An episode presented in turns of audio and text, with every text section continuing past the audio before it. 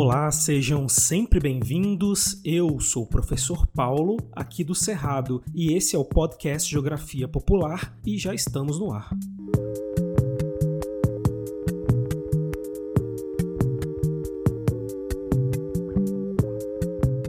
Salve ouvintes do Geografia Popular, queridas e queridos alunos, estou aqui de volta para mais uma aula com vocês. Hoje faremos uma aula do quadro Conexões esse quadro onde a cada aula a gente estuda um país ou uma cultura do mundo. Para fazer isso, eu sempre trago para nossa conversa um convidado ou convidada que conhece ou estuda o país que a gente vai abordar, para enriquecer as nossas análises com informações mais completas de dentro e também para evitar ao máximo preconceitos e estereótipos que geralmente temos de países estrangeiros.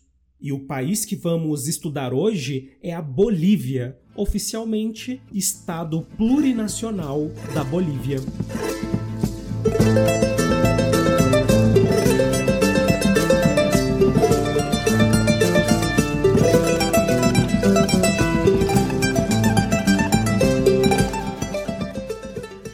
Conversar com a gente sobre a Bolívia e nos ajudar a conhecer um pouco melhor esse país incrível, eu convidei a Juliana Padilha, que fala com a gente direto de São Paulo. A Juliana é engenheira, designer de móveis e paisagista. Ela também trabalha com meio ambiente e faz trabalhos voluntários em construções e ocupações. Sem mais delongas, seja muito bem-vinda, Juliana. Espero que goste de participar aqui com a gente já te passo a palavra, mas antes eu gostaria de saber qual é a sua relação com a Bolívia e o que você mais gosta de lá. Olá, muito obrigada, Paulo, pelo convite. Eu estou muito feliz de participar do Geografia Popular para divulgar a cultura andina. Eu creio que o Brasil, apesar de estar tão próximo, de ter uma fronteira tão grande com a Bolívia, a maior fronteira, ainda não consegue se conectar tanto com os países vizinhos por conta da mídia, por conta do ensino das escolas ser um pouco deficiente nesse quesito e eu acho que a gente divulgando um pouco da cultura andina é, ajuda muito as pessoas a perceber como existem raízes indígenas também aqui no Brasil, na própria cultura, em todas essas coisas regionalistas e tal. É, eu sou Juliana, sou brasileira, boliviana, nasci aqui em São Paulo, mas a minha família paterna é da etnia quechua, do norte de Potosí, no altiplano boliviano, parte da, da Cordilheira dos Andes, né? E o que eu mais gosto da Bolívia é exatamente é isso, toda essa ancestralidade, toda a história que carrega, né? Especificamente, os povos andinos têm uma história milenar, são civilizações que se estabeleceram lá há muitos anos, então sempre se fala aqui no Brasil, nas aulas de geografia e história, sobre a civilização inca, né? Mas Inca não era nem exatamente a civilização, né? Inca era o imperador, e ali já teve muitas outras civilizações que foram se somando, se aglomerando e tal, formando novas, novas sociedades. Então tem uma, tem uma história muito rica em tudo, em tudo, na dança, na música, nos tecidos, na arquitetura, tudo tem uma história muito milenar e uma razão de ser muito grande. E eu faço o possível para divulgar sempre isso nas minhas redes, né? Pra gente sempre tentar ver além do que, que a gente tá olhando, sabe? Hoje a gente tem o estado boliviano, mas antes de ser Bolívia e Peru, e Chile, Argentina e Colômbia, ali tudo era Tawantinsuyo. Sempre eu gosto de relembrar que a cultura não tem fronteira, né? Então, assim, cultura boliviana e a cultura peruana são culturas irmãs, assim como a cultura do Equador, da Colômbia, do norte do Chile, norte da Argentina. São povos ali que estavam e estão até hoje então, quando a gente fala da história de lá, a gente sempre tem que tomar cuidado para não falar como se tudo já tivesse acabado, porque não acabou. A gente ainda tá aqui. ah, com certeza. É muito importante isso que você falou. Vamos inclusive conversar hoje sobre o seu trabalho de divulgação da cultura andina boliviana e também sobre vários desses pontos que você levantou agora.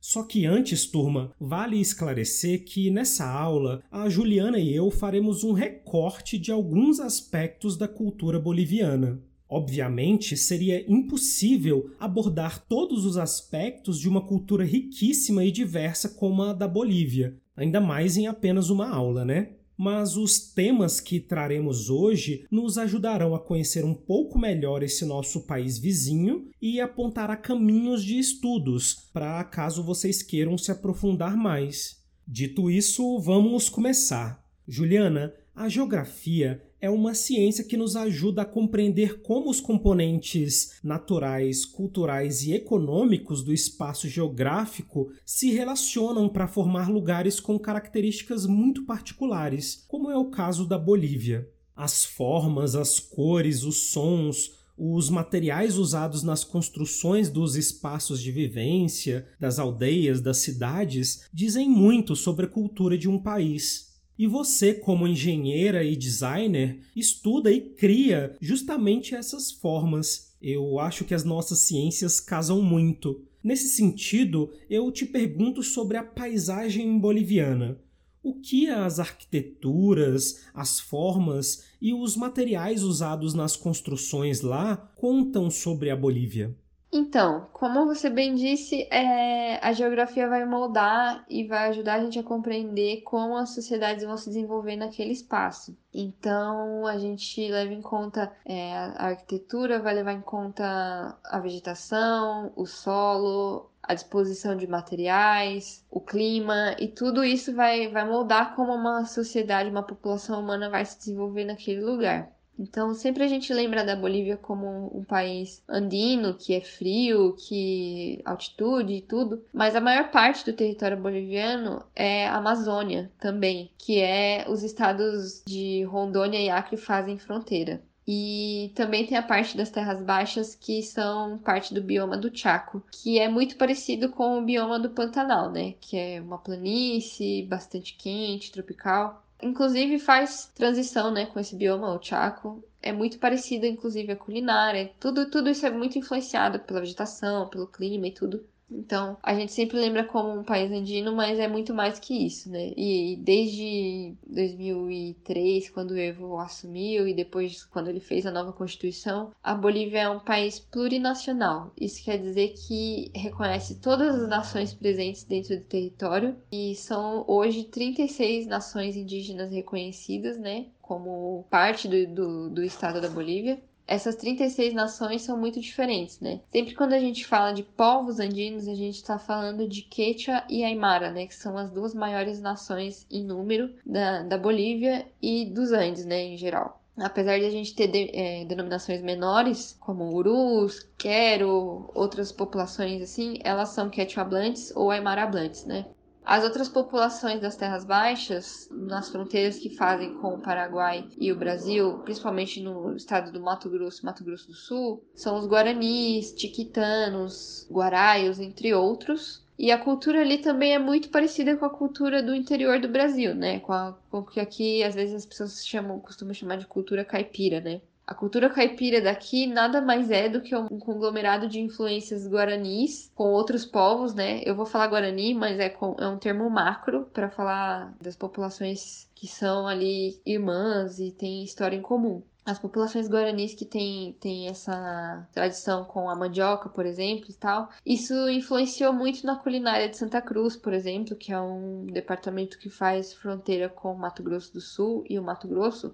E também tem a fama de ser um departamento ganadeiro, né? Um departamento que é muito conhecido como exportador de carne de boi. Ali se tem muita atividade pecuária, inclusive de fazendeiros latifundiários brasileiros, nem sempre em colaboração com os povos indígenas. Então existem muitos conflitos políticos entre empresários latifundiários bolivianos, latifundiários brasileiros a Bolívia teve a reforma agrária, né? Então são situações bastante diferentes politicamente.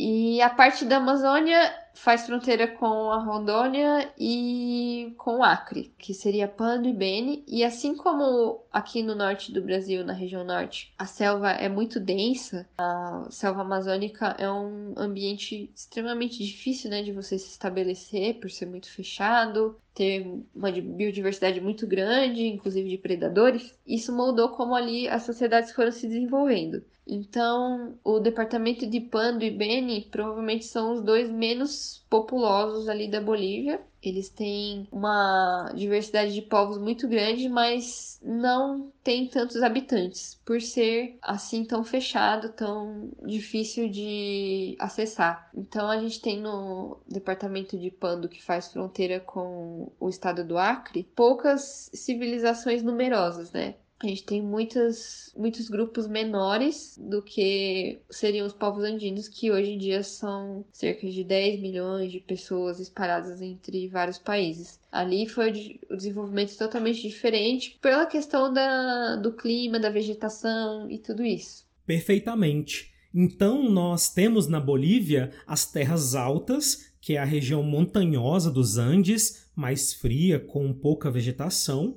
e as terras baixas, com parte na região amazônica e parte na região do Chaco, que são florestas de planície bem quentes. A Amazônia é a maior floresta da América do Sul, do mundo também, e o Chaco é a segunda maior floresta da América do Sul, só que uma floresta um pouco mais seca.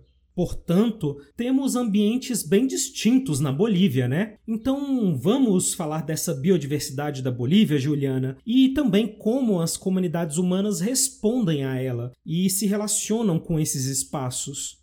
Você falou agora das dificuldades em se estabelecer na região baixa amazônica, e suponho que na região alta dos Andes a situação deve ser ainda mais desafiadora, né? Por causa da altitude, ar rarefeito, enfim, Vamos falar das características desses ambientes bolivianos? Bom, voltando a falar sobre a biodiversidade aí no, principalmente no bioma que faz parte ali da Cordilheira dos Andes, como os Andes são uma cordilheira bastante íngreme, tem altitude e muito rochoso, a profundidade do solo é, é, baixa, né? Então não tem como desenvolver plantas com raízes tão profundas, pelo solo ser muito raso. Então, por isso que a vegetação ali é mais composta de gramas e arbustos ou cactos e suculentas que têm as raízes bem menores né, em comparação com árvores de grande porte, porque ali é mais fácil se desenvolver assim. Então, toda a arquitetura daquele local foi desenvolvida levando em conta esses materiais, né, que é grama, argila e alguns arbustos fornecem um pouco de madeira maior, mas quase não há presença de maciços de árvore grande, né? Mesmo nos lugares que existem vales e tal, é, a desenvolvimento de, de vegetações como tem na, na parte do Chaco da Amazônia é muito difícil. Então, também com isso a biodiversidade cai, né? Porque você tendo menos plantas de grande porte, folhagens, etc., você vai ter menos insetos, menos pássaros e animais em geral. Então, a maioria dos animais que se desenvolve ali na Cordilheira dos Andes, onde existem povos andinos, são mamíferos de grande porte, assim como existem em outras savanas. Então, por exemplo, a gente tem sempre essa imagem da lhama, né? Tem bastante camelídeos ali, né? A lhama já é um animal domesticado pelos povos andinos há alguns séculos. Salvo engano, isso é desde muito antes da colonização, ela já era um animal de criação. Então ela é um animal doméstico, ela não é mais um animal selvagem, né? A espécie mais próxima que seria da lhama, que ainda é considerada selvagem, seria a vicunha ou o guanaco, e a, a alpaca e, o, e a lhama são espécies domesticadas já pelos povos andinos há muitos, muitos e muitos anos. Então elas são animais de criação. O, outros mamíferos que se desenvolveram ali também o puma, que aqui no Brasil se chama de onça parda, que é a puma concolor. É um animal que está presente, acho que desde a, da Patagônia até o Canadá, né? É um animal muito versátil. Ele está presente, é um predador bastante importante, inclusive na cosmovisão andina, né? O puma é o guardião de Caipatia, né? Que seria o plano terrestre. É, a cosmovisão andina ela é representada bastante por esses animais. E a gente também tem a presença de aves grandes, né, que seria o condor, por exemplo. O condor ele é uma ave parecida com o urubu, salvo engano, ele é o maior, a maior ave, né, das Américas em extensão de, de abertura de asa. E ele, apesar de ser uma ave muito grande e, e sagrada também, né, na cosmovisão andina, ele é um animal carniceiro, então ele come o resto desses outros mamíferos aí, outros animais que morrem pelo, pela cordilheira, se alimenta disso, e ele é o guardião de, de Anampacha, que seria mais ou menos o céu, assim, que seria o plano espiritual, vai. Eu tô tentando traduzir sempre esses termos na, na coisa mais próxima possível de que tem aqui na cultura brasileira, né? Além de tudo, tem bastante variedade de répteis lá. Então, da cordilheira mesmo tem bastante tipo de serpente. Os insetos só que não são tão comuns, né? Porque até aqui, né? No frio, no inverno, a gente vê a incidência de, de mosquitos, baratas, besouros, enfim, cair muito, né? Porque no frio é mais difícil eles conseguirem se reproduzir. Então, lá no, no altiplano, apesar. Inclusive, até tudo, tudo isso molda, né?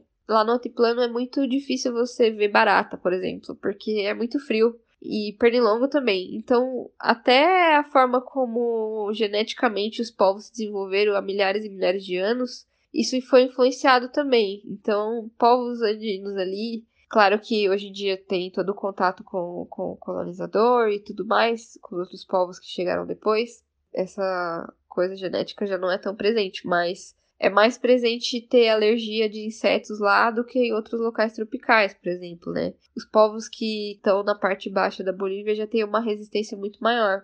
Eu sei disso que meu pai serviu o exército lá na, na parte de Chuquisaca e tal, que é uma parte que tá na terra bem baixa, assim, que tem a vegetação bastante parecida com o Pantanal.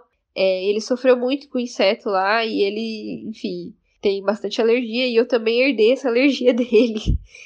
Enfim, tudo, tudo isso é moldado, né? Então a gente tem o desenho desses animais presentes bastante nos tecidos andinos, né? Nos aguaios, que são aquela, aquelas telas, parecem tapetes assim, tecidos à mão, bastante coloridos e tal. Então a presença de, das cores nesses aguaios também representam cada local onde ele foi tecido, porque o, o corante é feito a partir de insetos, de frutas, de argilas é, presentes ali naqueles locais. E como ali também existem esses mamíferos com pelo grosso, né, como, como a lhama e a alpaca, muitos desses tecidos são feitos com lã, né? Já na parte baixa da Bolívia, a predominância de tecidos é de algodão, assim como os guaranis também faziam aqui, né, no Brasil, com algodão e outros tipos de tecido para fazer roupa, né? E na Amazônia também, como o clima lá é bastante quente, né? Pando e Beni são lugares muito quentes que têm umidade muito maior, né? Por ter essa presença de rios e tudo ser muito grande essa parte de você precisar fazer tecido era um pouco menor, não havia essa necessidade de fazer essas tecelagens tão pesadas, né? Então, a maioria das roupas é feita com outros materiais, ou às vezes não são necessárias roupas tão pesadas, né? Você consegue sobreviver só com é, o algodão, o tecido fino, enfim. Tu piel morena sabor tierra mojada, tus ojos color de miel, gotas del panal, eres como una mañana llena de sol. Como la rueca que gira, sabes bailar, entretejidas tus trenzas quieren volar, tu cuerpo embruja la danza del Cholita, déjame entrar en tu alma, Cholita, déjate amar, déjame probar las uvas. A ocupação humana nessa região onde hoje é a Bolívia data de milhares de anos. Existem culturas milenares que resistiram e resistem ali, especialmente os povos andinos, que ocupam essa que é a maior cadeia de montanhas do mundo há pelo menos 12 mil anos. o destaque vai para o chamado Império Inca, que geralmente a gente estuda na escola, né? Os chamados povos pré-colombianos ou pré-hispânicos, que são os povos que ocupavam a América antes da colonização europeia. No caso, a Bolívia foi colonizada pela Espanha, aqui no Brasil foi Portugal, enfim. Dentre esses chamados povos pré-hispânicos na América do Sul, o Império Incaico chama muito atenção entre as culturas da região, pela sua sofisticação à época, né? Na astronomia, engenharia, matemática, religião, acho que vale a gente resgatar um pouco desse contexto histórico da Bolívia. E você disse lá no começo da aula, Juliana, e eu ouvi isso de tantas outras pessoas, que questionam o termo Império Inca. Por que isso? A questão do Império Inca, eu não gosto de usar muito essa palavra Inca, porque Inca é o filho do sol. Era só o imperador que era o Inca, né? O povo ainda seriam os quechuas e aimaras. Então, quando a gente tem aqui no Brasil, principalmente essa cultura de estudar incas, maias e astecas na mesma matéria, basicamente na escola, é muito difícil você explicar que uma coisa não tinha nada a ver com a outra, né? Porque parece que já morreram todos, né? Sempre falam do passado como se toda civilização, entre aspas, Inca, Maia e Azteca tivesse desaparecido, sendo que não é assim. Os povos andinos existem até hoje. É uma civilização milenar de mais de dois mil anos, provavelmente está presente ali na cordilheira. Então, ainda existem Quechuas e Aymaras, que eram esse povo que fazia parte do Império Incaico. Então, seria como basicamente você falar, sei lá, é, Império Faraônico, sabe? Não, não faz sentido. Faraó era o líder, mas o povo eram os egípcios, né? Eu sempre gosto desse exemplo porque não faz muito sentido você se referir ao povo como o nome da liderança dele. E o, o, Império Incaico, ele tinha essa característica de se expandir, né? Era, era um império que ia desde o sul da Colômbia até o norte do Chile e tentou dominar não só através de, de força militar, mas também através de diplomacia política os, os incas tinham essa diplomacia, a nobreza inca tinha essa diplomacia muito desenvolvida. Eram sistemas políticos muito bem desenvolvidos, assim, então eles conseguiam oferecer para populações que eles queriam, entre aspas, dominar segurança, estradas, toda essa infraestrutura para conseguir convencer aquela população também a fazer parte do império e pagar os impostos e tudo mais. Então, basicamente, se vencia também através da diplomacia, às vezes haviam conflitos e por isso existiam fortes militares ao longo de todo o império, além das estradas também serem bastante desenvolvidas. O sistema de estradas do, do, do período incaico, ele é conhecido até hoje, né? É bem desenvolvido até hoje. Então, se o Inca estivesse lá em Quito, no Equador, e ele quisesse comer um peixe que só existisse na costa do Chile, em questão de alguns dias ele conseguia pedir para alguém ir buscar.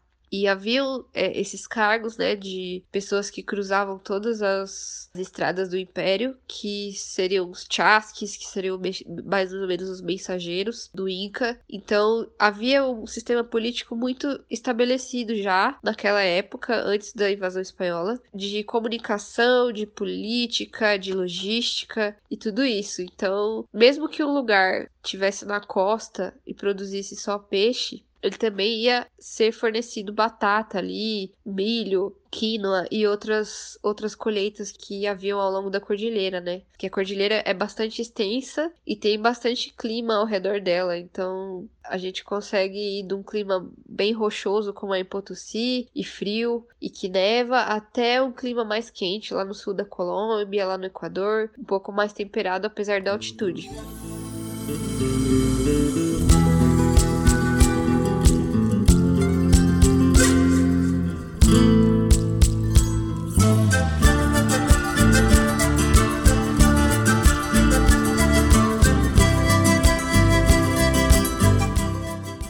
Nesse assunto, a arquitetura andina, sobretudo a incaica, é muito admirada no mundo inteiro pela sua originalidade e qualidade das obras feitas em um local tão hostil, pelo menos para a maioria das pessoas, no alto das montanhas e tudo. Na Bolívia, temos sítios muito bem preservados em Tiwanaku, por exemplo, dessa civilização. Circulam inclusive visões preconceituosas que questionam se foram mesmo os povos andinos que construíram tudo aquilo, porque seria avançado demais. Uma coisa muito patética de se dizer, mas a gente compreende os interesses que estão por trás disso. Vamos até falar sobre isso daqui a pouco. No entanto, eu gostaria de saber a sua opinião, Juliana, como engenheira, sobre a arquitetura dessa época, as técnicas Quais as soluções que as populações encontraram para se estabelecer ali no passado, passando pelo período colonial e até os dias de hoje? Sobre essa parte arquitetônica, é bem interessante a gente analisar como os povos andinos conseguiram se estabelecer ali e as diferenças que tem na construção da casa do povo comum, né, da, da, dos trabalhadores comuns, para as construções que existem hoje em sítio arqueológico, que são mais coisas da nobreza mesmo, ou de centros religiosos, ou de centros militares. Os povos andinos têm bastante fama de ter construções de pedra e tudo, né? Por ter essa disponibilidade lá de, de rochas bastante presente mas a maioria da casa do povo trabalhador comum era feito com materiais um pouco mais simples, né, de ser produzidos, que são blocos de adobe, por exemplo, é, palha, pedra, pedregulhos e barro, esse tipo de coisa. Era usado para fazer essas casas de adobe, né? Adobe é um material presente em muitas culturas humanas, né? E nos povos andinos também é, é uma arquitetura muito comum até hoje, né? Inclusive, a minha avó tinha uma casa de adobe. Até hoje, né? Essa casa tá em pé até hoje de adobe. E basicamente são blocos feitos com palha e uma lama lá com uma argila presente na, no terreno. Então você mistura isso com a água e deixa secar no sol. E aí, quando o bloco tá pronto, por ele ter essas faixas de palha dentro, ele fica resistente à tração e compressão, né? Então, você consegue fazer uma casa de até dois andares, dependendo de como você fizer as escoras e tudo. E até hoje as casas são feitas com uma piada de, de rocha e essa lama e outros pedregulhos menores. E depois são feitos as paredes, o fechamento, né, vertical com esses blocos de adobe e por fim, a gente coloca telhado com palhas costuradas, né? Com as vegetações presentes lá, que seria aquela palha totora ou ichu, que são gramíneas que crescem ali ao redor de lago ou na parte mais desértica e tal. Essas eram as casas mais comuns de serem feitas.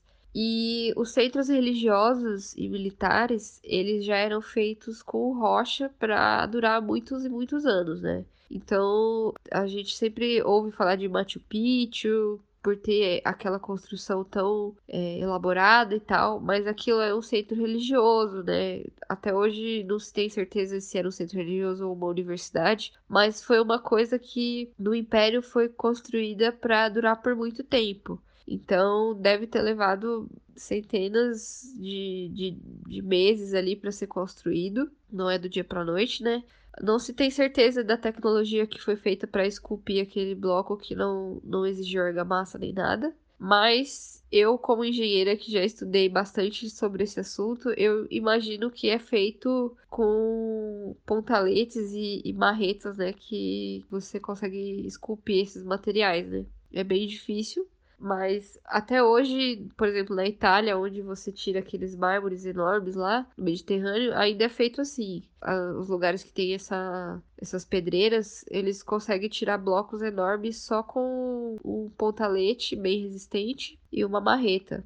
E além de tudo, é, essas construções de, de rocha também existiam como base militar, né? Então, em muitos lugares que fazem fronteira, né, desse grande império que foi o Império Incaico, existem sítios arqueológicos com construções de rocha que provavelmente eram para proteger de invasões de outros povos e tudo. Até porque o Império Incaico, por ser tão extenso, lógico que ele tinha conflitos muito grandes com os outros povos presentes ali na cordilheira, e até mesmo os povos das terras baixas que tentavam invadir, tentavam é, guerrear né, com a civilização incaica e tudo. E dizendo tudo isso, é, a gente falou sobre o terreno do lugar o clima, a vegetação e essas coisas todas influenciarem no estabelecimento de populações ali na Cordilheira dos Andes e na Bolívia como um todo, né? Não só na Cordilheira, mas também na Amazônia e no Chaco. É, a cordilheira é um ambiente muito difícil de você se estabelecer, muito difícil de avançar, né, sem estradas. Então, quando os espanhóis chegaram ali, foi difícil deles conseguirem estabelecer colônias de povoamento na cordilheira. Primeiro, porque já existia população indígena lá, né? Já existiam povos andinos lá. E segundo, porque era muito frio, ninguém, nenhum espanhol ia querer morar lá por muito tempo. Era mais a questão de morar para extrair, é, você conseguir estabelecer cidades para extrair, né, cidades mineradoras, né, para você conseguir extrair os materiais de lá e levar para Espanha, para Inglaterra, para as outras, para Europa, enfim, para vender. Então, na cordilheira não houve essa miscigenação, digamos assim, com os espanhóis tão presente quanto nas terras baixas. E tudo isso ao longo da história influenciou muito na política da Bolívia. A Bolívia, antes de ser Bolívia, quando era o vice-reino do Peru, que fazia parte um pouco norte do Chile e da Argentina, o território atual da Bolívia e um pedaço do território do Peru. Tudo isso fazia parte de uma, um dos vice-reinos da Espanha, né? A Espanha dividiu todos os seus territórios da América em vice-reinos. E a partir disso, ela estabeleceu ali generais e militares que comandavam né, esses lugares, digamos assim, como governadores. E esses governadores que tinham é, o comando ali para extrair as coisas, para escravizar os indígenas ou trazer escravos africanos também. Também houve é, esse período na Bolívia, muito menor do que no Brasil, né? O Brasil, infelizmente, foi bastante sofrido nesse quesito, né? Os portugueses aqui trouxeram muita população escravizada da África e isso reflete até hoje na política daqui. Na Bolívia também houve a mesma coisa, só que a escravidão lá, como era muito difícil de uma população que não tem o pulmão bem desenvolvido e não consegue respirar na altitude, foi muito complicado dos espanhóis introduzirem pessoas escravizadas de outro continente lá, né? Os africanos não aguentavam subir a cordilheira e, e permanecer sem adoecer. Então, isso tudo influenciou demais tanto inclusive nas danças do carnaval. Eu tenho uma thread no Twitter sobre as tradições, as danças folclóricas do carnaval boliviano. Muitas delas são danças afro-bolivianas, né? São danças herdadas das pessoas escravizadas africanas que ficaram na Bolívia, né, depois da colonização. E essas pessoas também trouxeram consigo suas culturas, suas danças, suas músicas, e isso foi agregado e, e misturado com várias coisas da cultura indígena também. E hoje a gente tem essas danças que têm contribuição indígena e africana muito forte lá. E essas danças também contam a história de como aconteceu a escravidão, de como aconteceu a mineração. A Bolívia provavelmente foi e é o país que mais tinha minas na, na América Espanhola, né?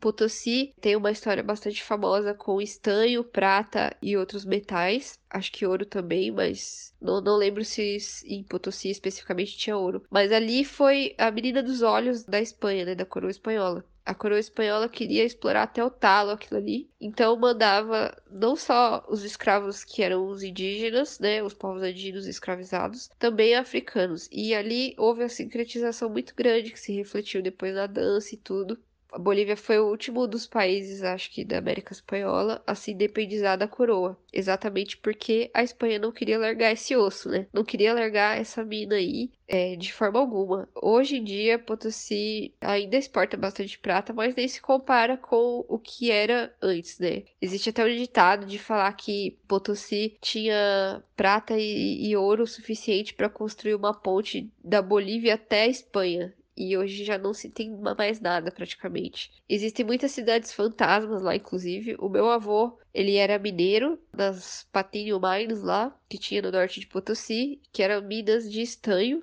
E essas minas de estanho transportavam através de ferrovias para ser exportadas pelo Pacífico ou para vir para o Brasil. Eles faziam toda essa extração com mão de obra indígena, né? Meu avô era indígena e ele trabalhou muito. Até hoje existem esses trabalhos um pouco escravocratas, né? Só que hoje é de uma forma mais capitalista, né? Seria com as mineradoras norueguesas que sustentam o bem-estar social na Europa. Elas patrocinam tudo isso, os chineses também. E, bom, capitalismo e essas vertentes aí um pouco erradas.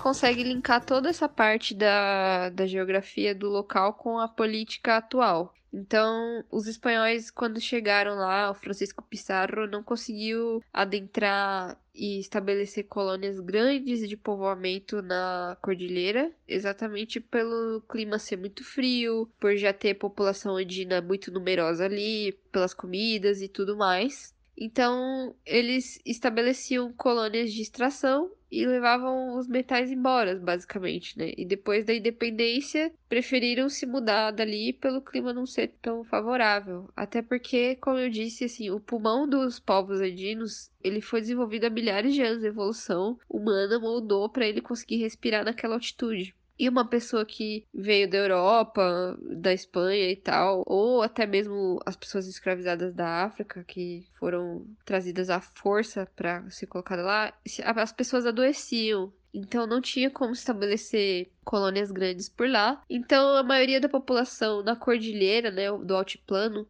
é basicamente 99,9% de origem indígena, né? Um ou outro que tem origem europeia e tal, mas assim, a maioria, a grande maioria esmagadora, tem origem indígena. E esses espanhóis, os que a gente chama de criolho, né, na, na, América Espanhola, existia essa distinção do espanhol que era nascido lá na Espanha, que é o espanhol peninsular, e o espanhol criolho, que era o que nascia aqui na América, né, nas colônias de nos, nos vice-reinos aqui. Ele era considerado espanhol, mas não tão espanhol assim. Então, pagava mais impostos, tinha um pouco menos de influência política. A nobreza que veio para a América não, não nobreza, mas assim, os brancos que vieram para cá para comandar as empresas aqui, para comandar os, os vice-reinos aqui na América, eles tinham um pouco menos de direitos do que os espanhóis peninsulares, né? Os espanhóis que estavam lá na Espanha, que nasceram na Espanha e tudo porque a coroa achava que deveria ser assim, a cobrança de impostos e tudo. Então, esses espanhóis criolhos que ficaram aqui na Bolívia, eles se estabeleceram depois nas terras mais baixas, né? Que já existiam pouca população por questão de selva e tudo mais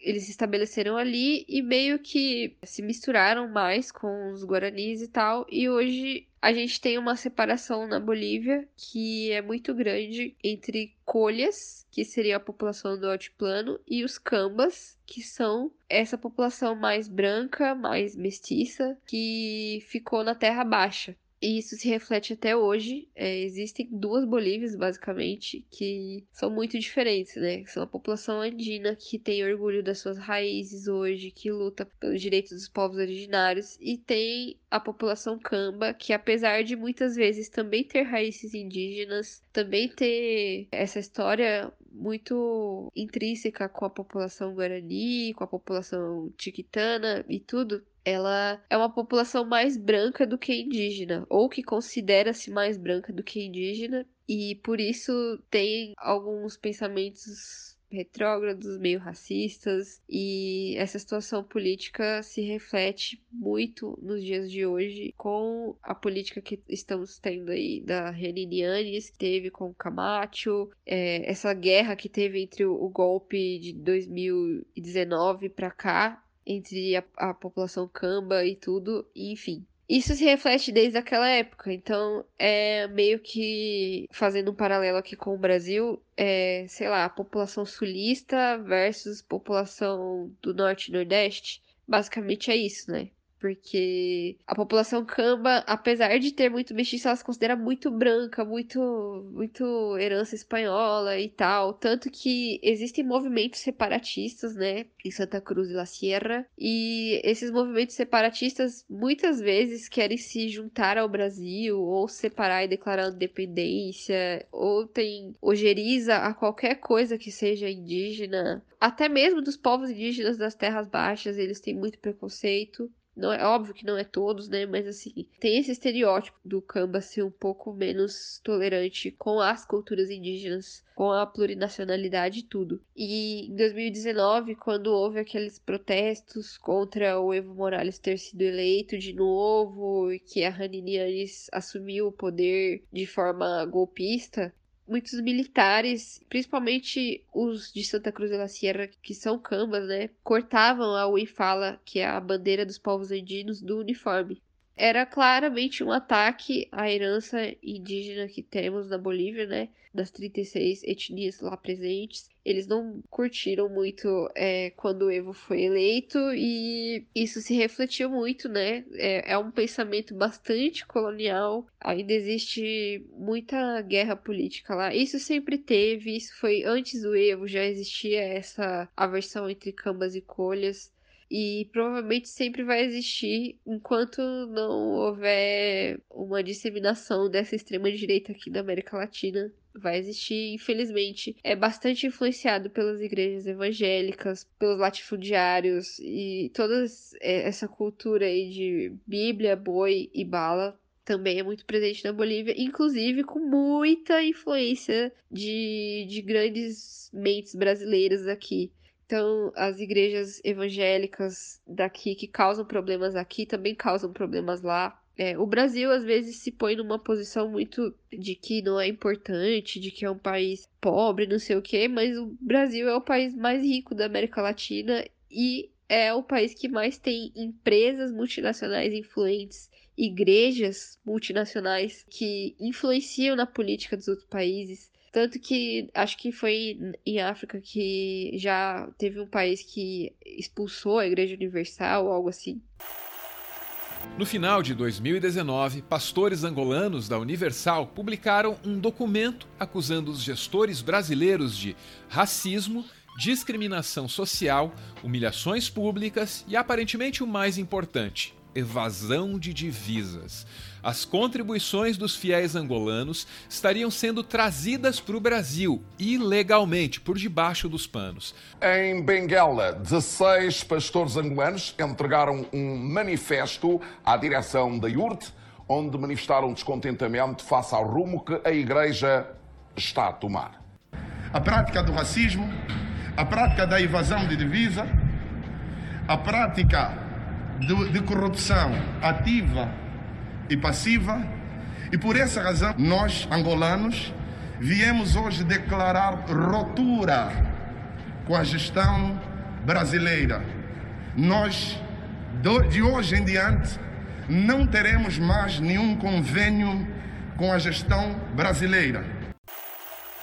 Então, enfim, existe muita influência do, do Brasil nesses países menores aqui do lado. Na Bolívia não é diferente. Os problemas que teve político lá, além de toda essa questão racial e religiosa e tudo mais, que é herdada da colonização, também tem muita coisa que o Brasil influenciou, com o Debrecht fazendo obras lá e tendo corrupção, e a Lava Jato acontecendo também lá e tudo mais, ao mesmo tempo que acontecia aqui. E isso não só na Bolívia, né? No Equador também, no Peru também. Inclusive no Peru foi proibido a Odebrecht de atuar em obra pública lá, exatamente por conta dessas corrupções.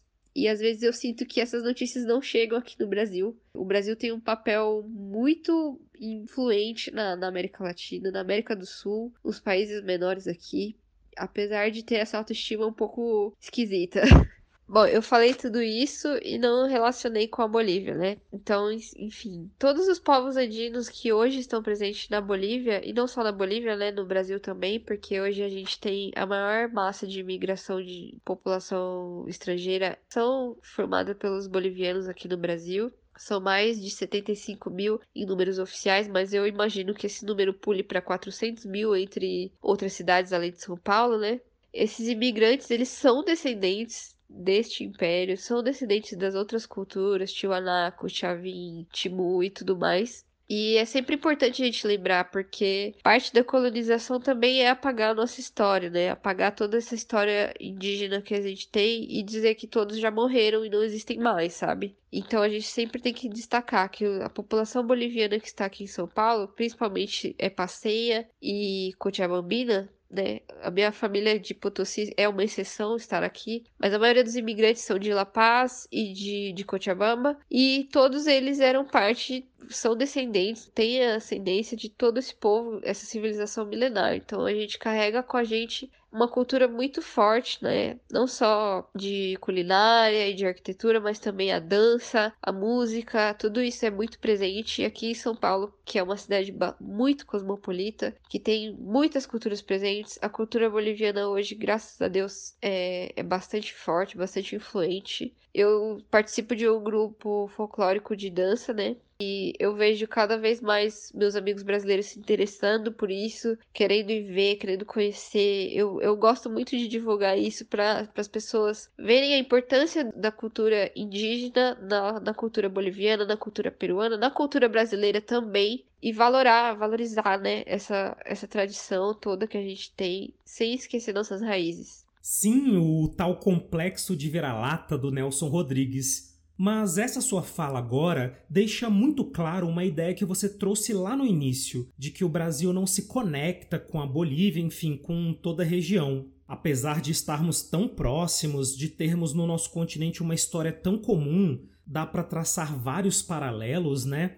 O passado colonial, a escravidão e as marcas que ela deixa, esse conflito entre a população do altiplano e das terras baixas que existe na Bolívia, a gente vê claramente aqui no Brasil, com outros nomes, né? Nós aqui no Brasil somos muito ensimesmados, fechados em nós. Há sempre a desculpa da língua. Na América Latina fala-se principalmente o espanhol e só a gente fala português. Isso eventualmente seria a razão desse isolamento. Mas até onde eu sei, não se fala português nos Estados Unidos, ou na França, ou na Inglaterra. E mesmo assim, nós nos conectamos mais facilmente com esses países. E aí eu tenho que concordar contigo na sua crítica à educação brasileira. De fato, nossos currículos educacionais ainda falham muito nisso. Nossa educação é muito eurocêntrica em todos os níveis. A mídia em geral também é. Enfim, mas eu quero falar agora de um outro paralelo entre a Bolívia e o Brasil, que é esse desejo, essa sanha de apagar, silenciar, destruir, matar os traços da cultura indígena na cultura nacional. A gente já passou por esse tema muitas vezes na nossa conversa e aqui no Brasil a gente vive um genocídio indígena, inclusive já denunciado nas cortes internacionais de justiça. Uma coisa horrorosa, invasão de terras demarcadas, contaminação dos rios, dos solos, nos seus lugares de vivência, nas aldeias, assassinatos de lideranças indígenas e por aí vai. E na Bolívia, bem, uma das grandes mensagens que você trouxe hoje pra gente, Juliana, é que esse passado andino indígena não morreu. Apesar das tentativas, vocês ainda estão aqui reproduzindo a cultura ancestral. Há pouco falamos aqui que na década passada a Bolívia foi refundada no governo Evo Morales como um Estado plurinacional, buscando acolher a imensa diversidade étnica e cultural boliviana. Embora o Brasil também tenha uma grande diversidade de povos indígenas, a ideia de um Estado plurinacional brasileiro me parece muito distante hoje, ainda mais nesses tempos de genocídio. Então, a minha pergunta é sobre como foi essa transição para o Estado plurinacional boliviano e o que essa mudança refletiu para os povos indígenas lá. Como eu disse, a maior parte da população da Bolívia tem origem indígena, pelo menos que seja mestiço ou indígena propriamente. Essas pessoas, a maior parte das vezes, são colhas, né? São pessoas dos povos andinos, mas também existem um número muito grande de guaranis, tiquitanos, guaraios, população amazônica e tudo. Mas a maioria, em números assim, de, de números populacionais, é andina tem essa guerra assim com a população branca ou se sente branca, enfim, que, que valora esses valores europeus e tudo. Antes do, do Evo ser eleito, né, a Bolívia tinha mais de cento e tantos anos de políticos brancos que são descendentes dos criolhos, né, dos espanhóis criolhos. A maioria dos presidentes não tinha política alguma para os povos indígenas, não tinha incentivo nenhum para preservar as línguas originárias, para preservar as tradições, as festas, as danças e tudo isso. Então foi um movimento muito colonial, né? Na verdade, era o contrário, era políticas para apagar esta parte meu pai tem 71 anos e ele estudou na Bolívia em 1950, 60 e ele mesmo fala que ele tinha vergonha de falar em quechua na escola porque os professores discriminavam, porque a direção dizia que não era certo você falar sem ser o castelhano lá em um ambiente formal. Então, muitas vezes mulheres, as, as mulheres de polieira não, não podiam entrar, né, que são as, as cholitas, as as mulheres indígenas e mestiças não podiam entrar em certos estabelecimentos das cidades maiores. Elas eram proibidas de vender as coisas delas na rua, as comidas de rua, né? Que são tradicionais. É, elas eram proibidas de vender. Era basicamente assim. Totalmente diferente do que é hoje, né? Hoje em dia ainda existe muito preconceito, claro, mas é muito mais valorizado e incentivado pelo Estado a manter essas tradições essa cultura de universidade, pensamento crítico e tudo mais, de coletivização, de sindicalização e tudo, é muito presente na Bolívia, né? De você construir coletivos, grupos coletivos e tudo. Então, por mais que tenha tido muitos anos de, de presidentes brancos que eram descendentes dos espanhóis criolhos, que comandavam o país apenas para vender as riquezas e não faziam políticas para a população indígena, que é a maioria do país, apesar de tudo isso, a população que ia para a faculdade tinha esse pensamento muito forte de resistência, de militância. Lá pelos anos 60, 70 por aí, os universitários começaram né, a, a criar esse pensamento mais revolucionário. Mesmo tendo a ditadura naquela época, é, era meio impossível você reprimir esse tipo de coisa. Começaram a, a ser criadas danças é, inspiradas na história colonial, né, de como contar a história da colonização, da invasão espanhola, até hoje, que são muito tradicionais essas danças criadas pelos universitários, principalmente da minha fraternidade, né? Eu vou, vou puxar saco aqui, mas o, os fraternos da San Simón, da Universidade Maior de San Simón, em Cochabamba, foram responsáveis pela criação do Caporales, que é uma dança que também é inspirada em outras danças afro-bolivianas e tudo. E essa dança conta a história de como era a escravidão no período da colônia, né? E isso também é uma resistência, né? Porque a arte, a dança é uma arte e a arte é resistência. Então isso meio que fomentou muitas outras coisas de você querer valorar a sua cultura, de você querer resistir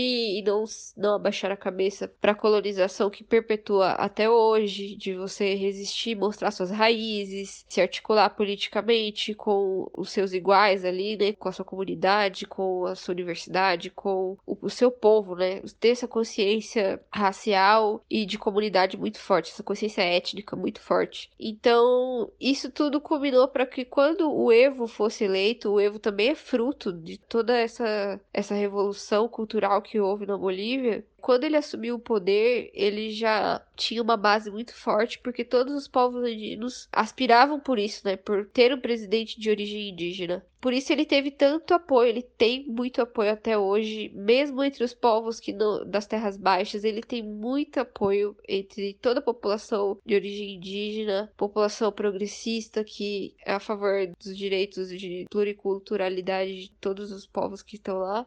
E influenciou demais, porque todo mundo queria muito que isso acontecesse, de reconhecer todas as línguas originárias, de ter materiais didáticos nas escolas, em todas as escolas, e em todo, todo o aparelho público, né? Hoje em dia, na Bolívia, o funcionário público tem que falar alguma língua indígena. Ele, obrigatoriamente, para ser concursado, ele tem que falar uma língua indígena do local onde ele está indo trabalhar. Então, por exemplo, se em Potosí você vai tirar um documento do cartório, a atendente vai ter que saber falar, além do espanhol, o quechua, porque é a língua do local. Se for em La Paz, mesma coisa, só que aí a funcionária vai ter que falar aymara ou outra língua. Então é necessário ter esse tipo de política pública que respeite e contemple todos os aspectos, né, do país, né? Não adianta você dizer que o boliviano é assim e ponto, porque dentro daquele território que foi imposto pelos colonizadores por guerras entre os, os espanhóis criolhos que queriam que a fronteira fosse mais para cá ou mais para lá, isso não, não influencia os povos que já estavam ali dentro, eles já existiam, eles precisam continuar tendo as suas tradições respeitadas. Então, o Evo e o MAS, né, o movimento do socialismo,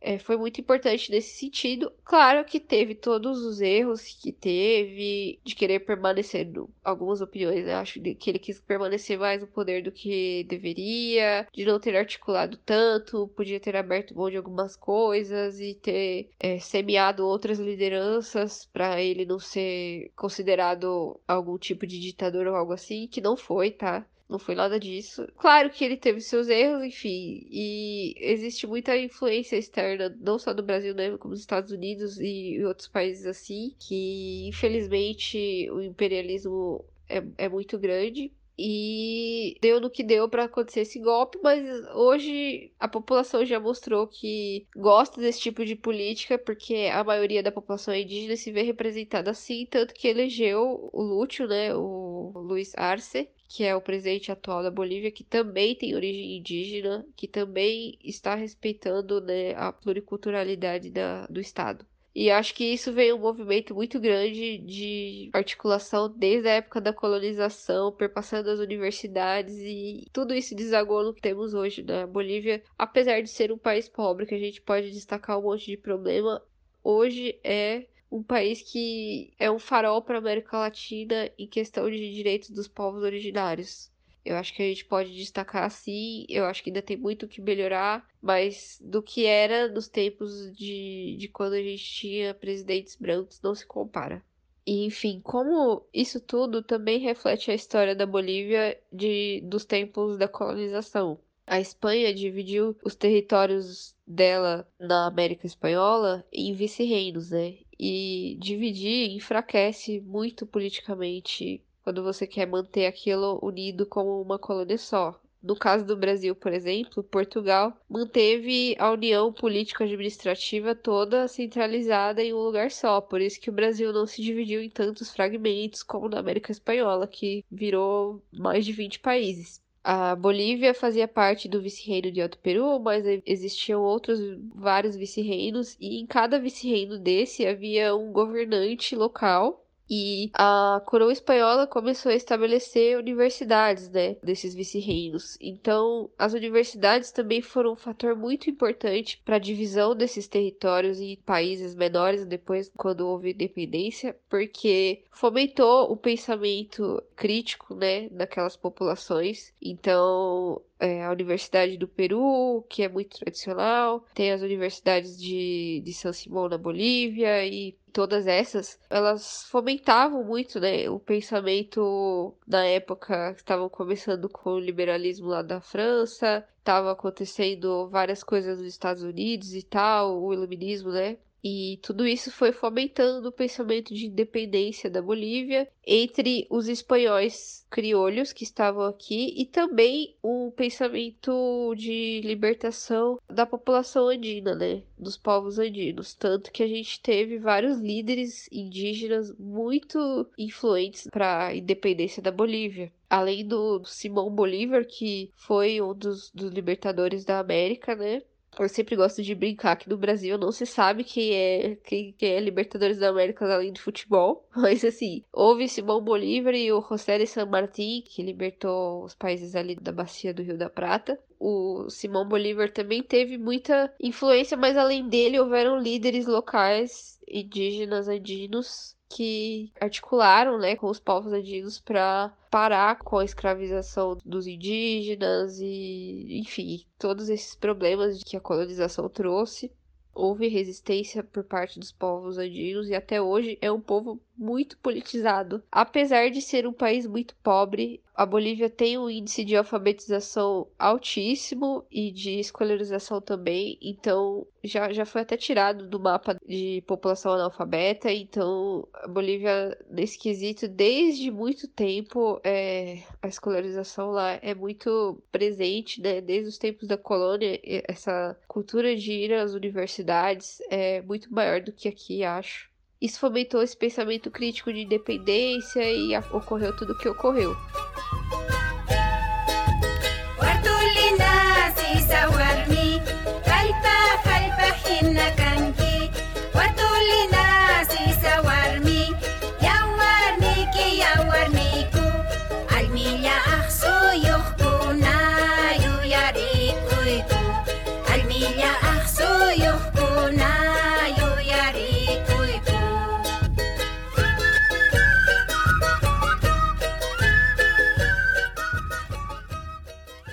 Nós acabamos de ouvir a Luzmila Carpio, considerada a mais famosa cantora indígena da América Latina. Ela é boliviana, claro, da região de Potosí, a mesma região da família da Juliana, nossa convidada. Eu coloquei o trecho dessa canção para vocês ouvirem a sonoridade da língua quechua, que tanto falamos aqui, além de ser uma música linda, né? Mas, turma, vamos chegando na parte final da nossa aula. Vocês devem ter notado que, ao estudar a Bolívia, conhecemos também um pouco mais do Brasil. E espero que vocês também tenham percebido que nós temos muito que aprender com a Bolívia.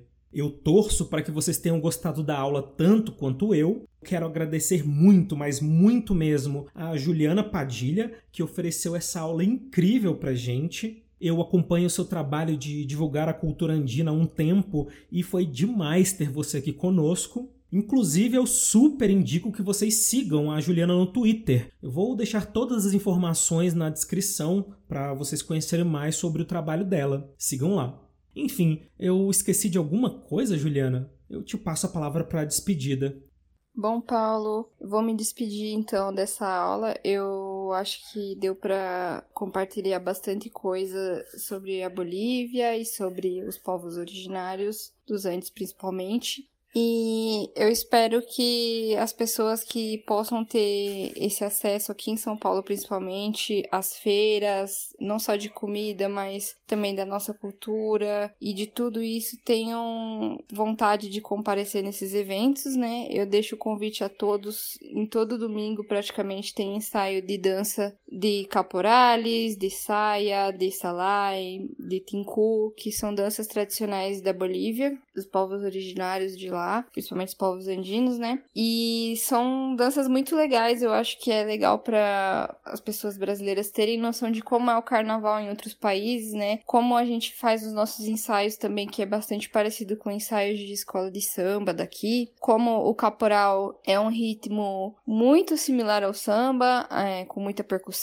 porque é um ritmo afro-boliviano. Como as relações que a gente teve durante toda a colonização impactaram. Então, quem quiser conhecer, eu faço convite a todos para comparecerem na Praça Cantuta, né, ali no Paris. Tem também durante agosto, no dia da independência, que é 6 de agosto, né, no dia da independência da Bolívia, a gente tem eventos também, que seria mais ou menos os desfiles de carnaval que a gente tem no Memorial da América Latina, geralmente, né? Por conta da pandemia não anda acontecendo tantos eventos pelo distanciamento social e tudo também, pela dificuldade da gente ter a liberação dos espaços públicos, né, pela prefeitura, até porque não pode ter aglomeração. Mas os ensaios da da, Fraternidade São Simão já voltaram. É, às vezes é na Praça Cantuta, então todo domingo tem pelo menos um grupo ensaiando lá. Então, quem quiser conhecer da nossa comida, das danças, das músicas, é só aparecer lá por um dia no domingo à tarde. Ou no sábado também tem bastante restaurante aqui em São Paulo, na rua Coimbra, ali no, no Brás. E lá tem muitos restaurantes andinos, então, tanto boliviano quanto peruano, chileno e tal. Você consegue encontrar bastante coisa das gastronomias dos países vizinhos aqui.